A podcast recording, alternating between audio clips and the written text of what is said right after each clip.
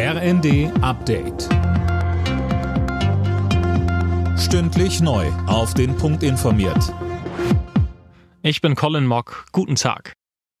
Wieder Warnstreik beim Lufthansa Bodenpersonal. Deshalb fallen heute hunderte Flüge aus oder haben Verspätung.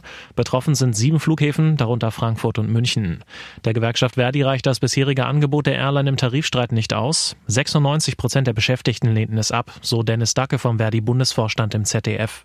Der Verursacher dieser Arbeitskampfmaßnahmen ist die Lufthansa. Die Lufthansa hat es in der Hand, uns ähnlich wie sie es auch bei den Piloten getan hat, mit zweistelligen Lohnerhöhungen bei wesentlich höheren Jahresgehältern uns ein Angebot vorzulegen bei den nächsten Verhandlungen am morgigen Tage. Und dann, denke ich mal, werden unsere Mitglieder anders entscheiden.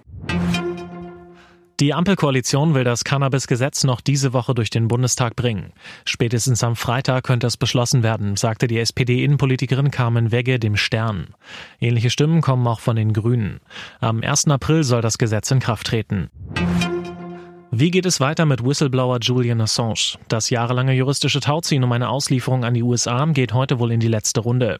Fabian Hoffmann mit mehr. Der High Court in London entscheidet über einen Einspruch des Wikileaks-Gründers. Sollte er abgelehnt werden, würde das Auslieferungsverfahren starten. Die Sage um Assange begann 2010. Wikileaks veröffentlichte damals hunderttausende vertrauliche Dokumente über die Kriege in Afghanistan und im Irak. Assange war erst in Schweden und dann für Jahre in der Londoner Botschaft Ecuadors, wo er schließlich rausflog. Im Falle einer Verurteilung drohen Assange wegen Spionage 175 Jahre Haft.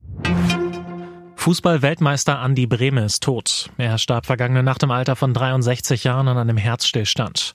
Im WM-Finale 1990 gegen Argentinien erzielte Brehme mit einem legendären Elfmeter das Siegtor für Deutschland. Für Borussia Dortmund steht heute Abend das Achtelfinal-Hinspiel in der Fußball Champions League an. Der BVB muss am Abend zunächst auswärts bei der PSW Eindhoven ran. Das Rückspiel in Dortmund findet dann in zwei Wochen statt. Alle Nachrichten auf rnd.de